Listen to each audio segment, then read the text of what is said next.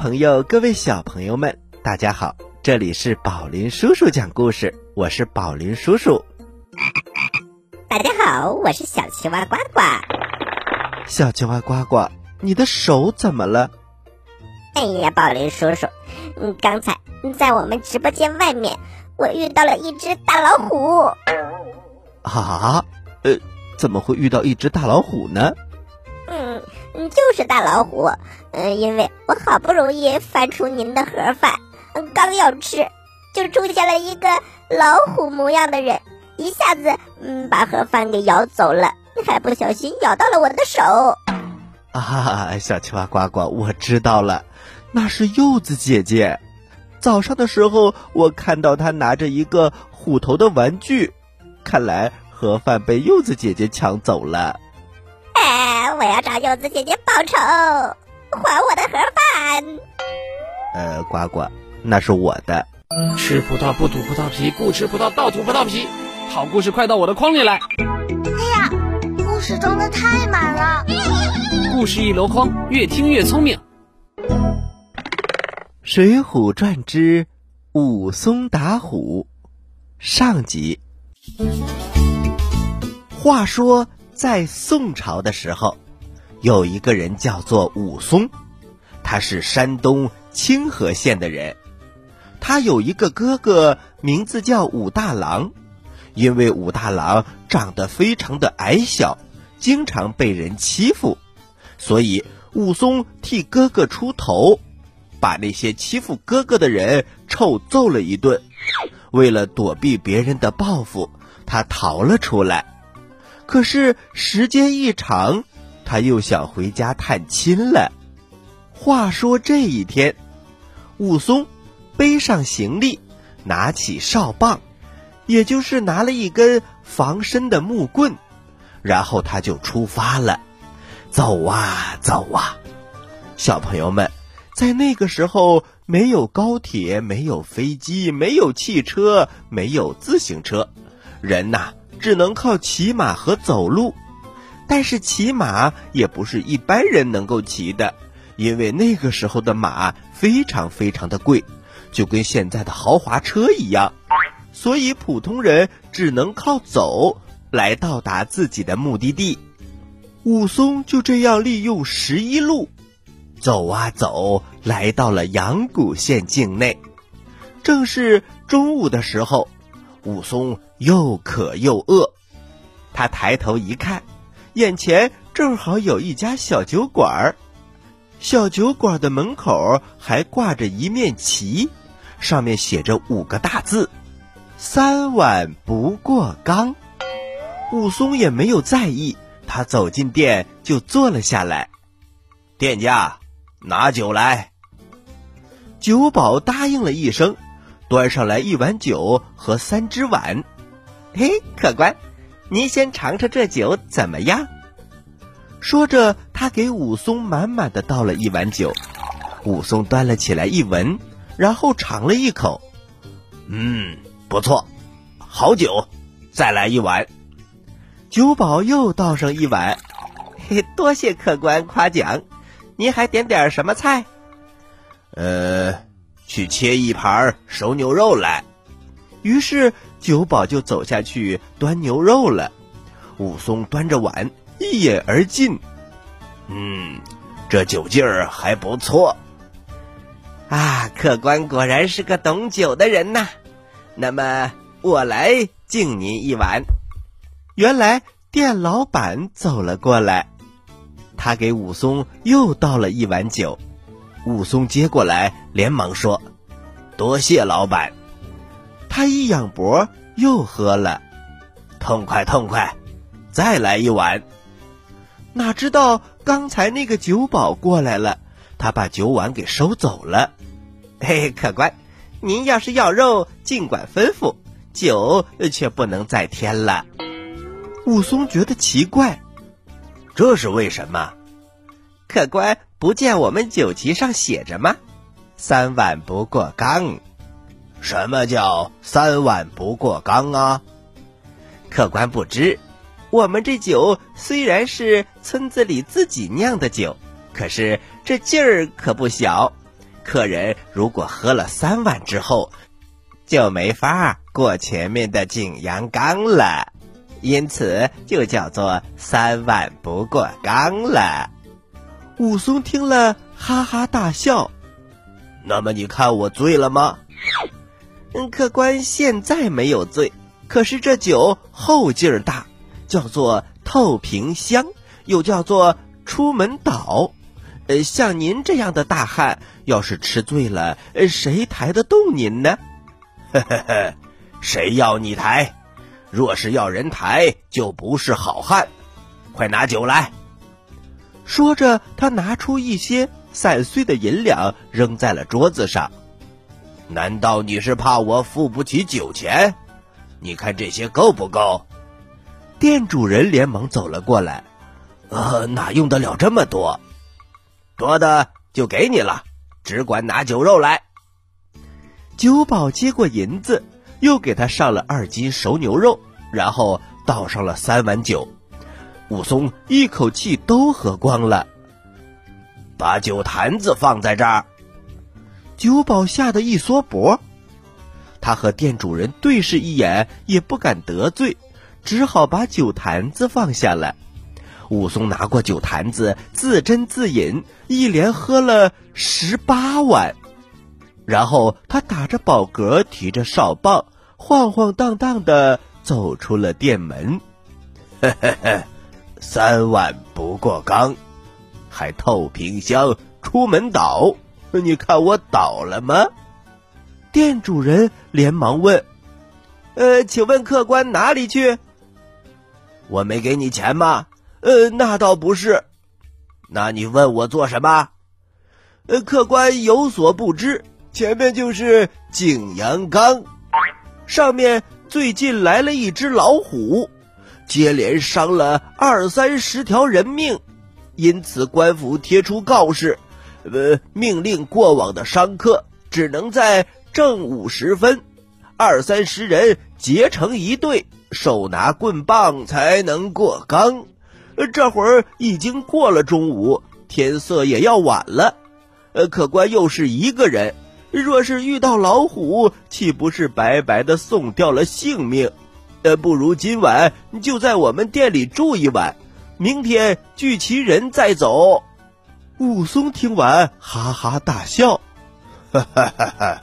你一定是以为我喝醉了，拿这等胡话来吓唬我？这个岗子我走过十几次，从来没有听说过有老虎。”哎呀，客官，那虎是新来的。你若不信，我这儿有官府的榜文，请看。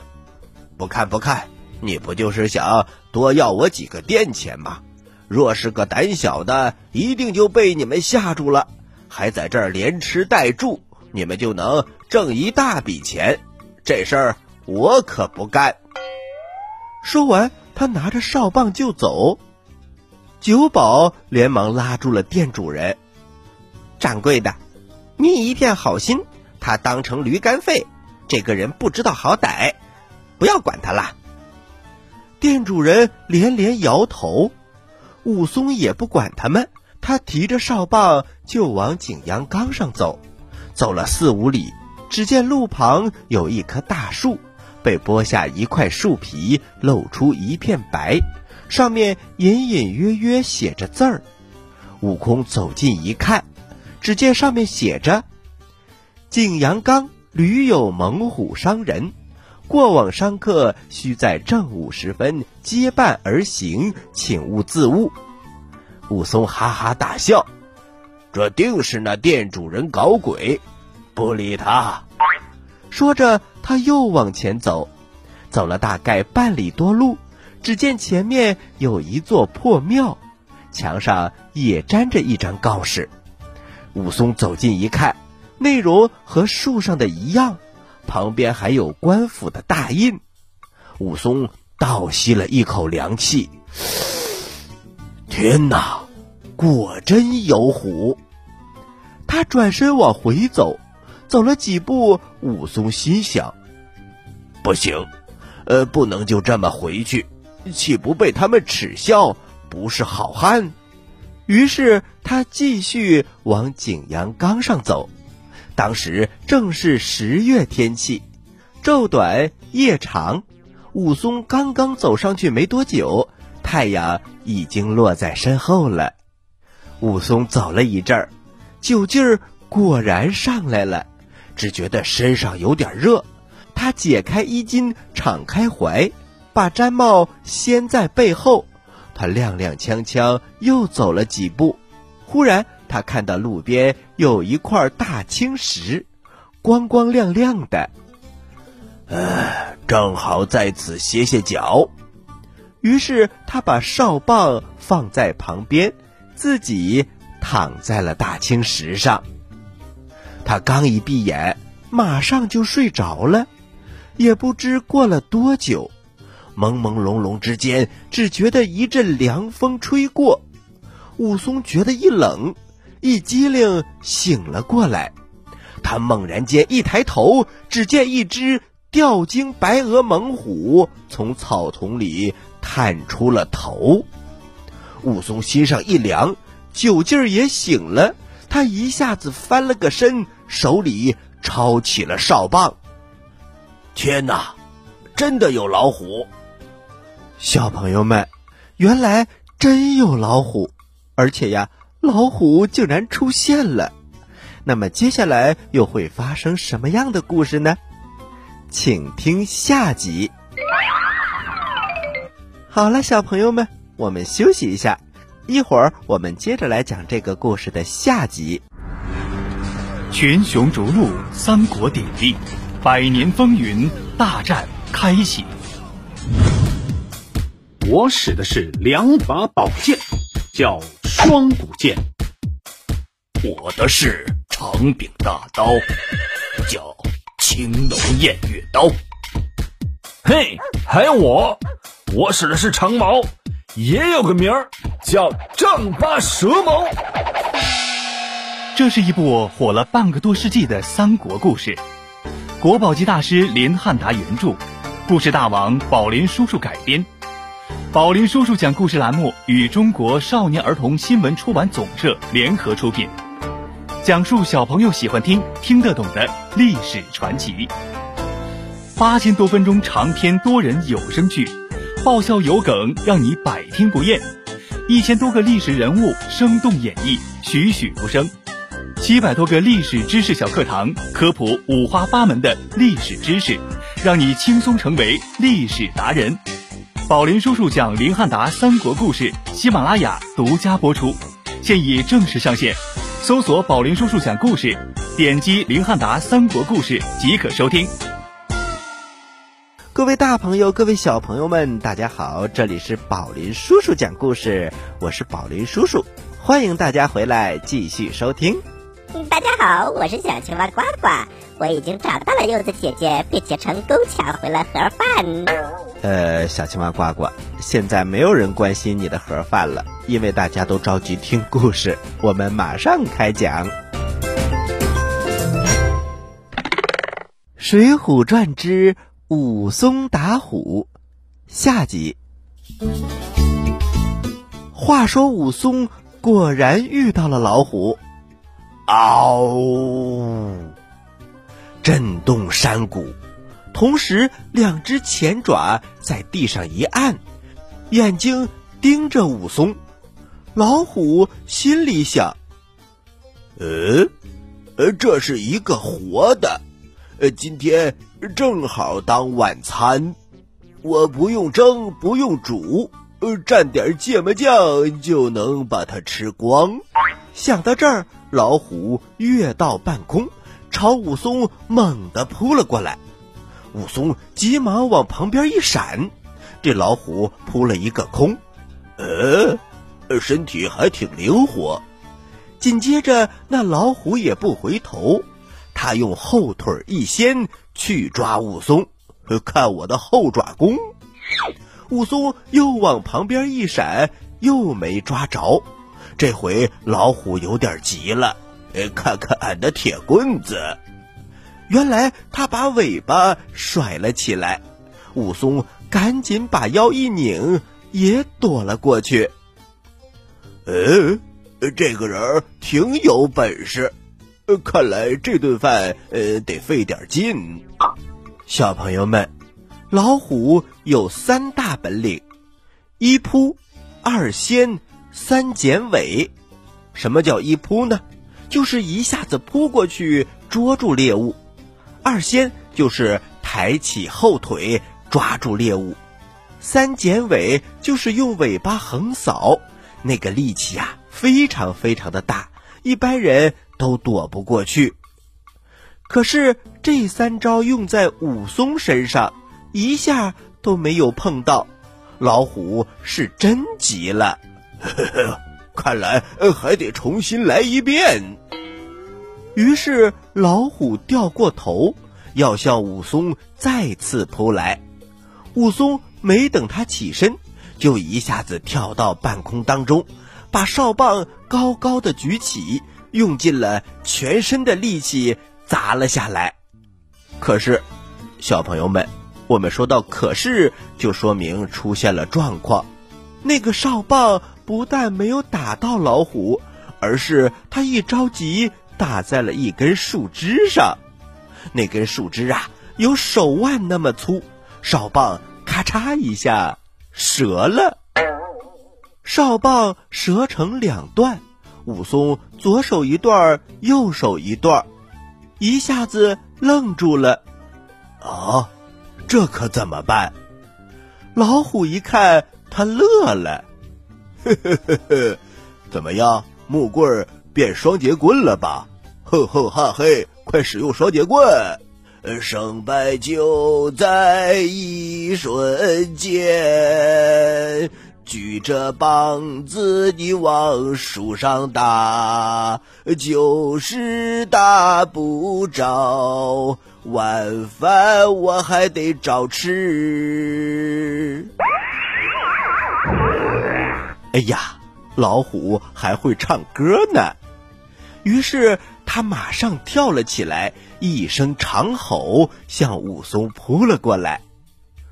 就在这千钧一发，武松使出了全身的力气，他往后一跳，跳出了十多米。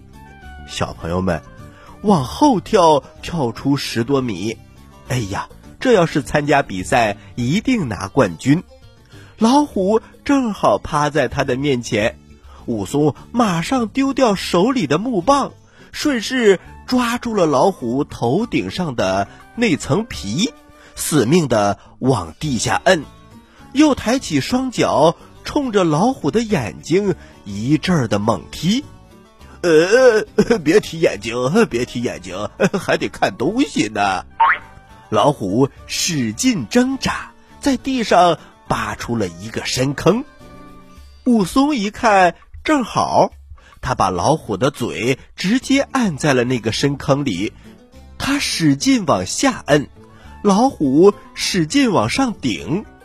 武松说：“你给我趴下去。”老虎说：“呃，我就不趴下去。”你给我往下趴。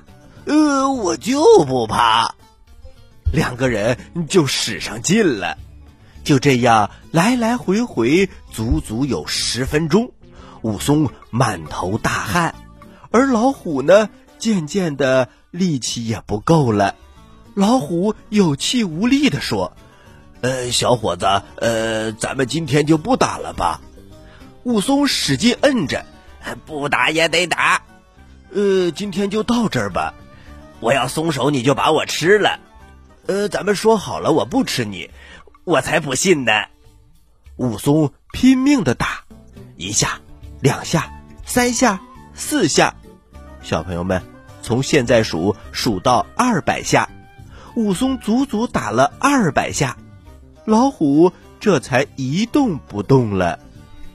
就这样，武松还是不放心，他捡起地上断了的哨棒，把老虎压在了身底下，他躺在老虎的身上喘着粗气，呃，你可千万不能再起来了。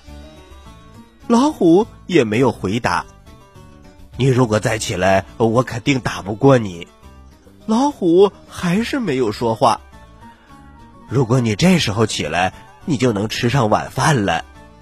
老虎忽然动了一下，武松吓得“妈呀”一声，噌，跳得远远的。可是老虎随即又不动了。武松走到跟前，摸了摸，原来老虎已经被打死了。这个时候的武松啊，已经累得浑身发抖，脸上铁青。他靠在大青石上，不停的喘着气。唉，若是再钻出一只老虎来，我哪里还斗得过他？不如连夜走吧，可不能再在这里待了。想到这儿，武松勉强的站起身，顺着山路踉踉跄跄的走了下来。他刚走了没几步，只见树林里又出现了两只老虎。这两只老虎比刚才的还大，大脑袋探出了森林。武松一看，哎呀，我命休矣！小朋友们，他的意思是说他的命马上就要没了。那么，小朋友们，武松会有生命危险吗？他还打得过这两只老虎吗？这两只老虎会把它当做晚餐吗？咱们的故事到此结束。你想知道后面又发生了什么故事呢？哈哈哈，你有两个选择。第一呢，是坚持收听宝林叔叔讲故事；第二呢，就是在我们的微信公众平台“宝林叔叔讲故事”的留言区回复“武松打虎”。好啦，武松打虎的故事我们讲完了。收听更多精彩的故事，请关注本栏目。好啦，故事讲完了，接下来就是呱呱提问题的时间了，请小朋友们做好准备。你说为什么我总是这么开心呢？你帅呗，你有钱，都不对，因为我每次听故事都能回答对小青蛙提的问题。嘿嘿嘿嘿嘿，呱呱提问题喽！小朋友们做好准备哟。小朋友们，今天的故事叫做《武松打虎》。那么，我的问题来了：武松加上老虎，一共有多少条腿呢？呃，小青蛙呱呱又开始数腿了。嗯，哈哈哈。那我们换一个问题，那就是老虎的身上有多少根毛呢？小青蛙呱呱，能不能认真的提问题？啊，好吧，好吧，我的问题是：武松在哪里打的虎？快把你的答案发送给我们吧。好啦，知道答案的小朋友，请把你的答案发送到我们的微信公众平台“宝林叔叔讲故事”的留言区，发送格式为日期加答案。比如你发送的是六月一号的答案，就请回复零六零一加答案，赶快来回答吧。这里是宝林叔叔讲故事，咱们下期节目再见。小朋友们，下期节目再见。请大家继续关注本台接下来的栏目《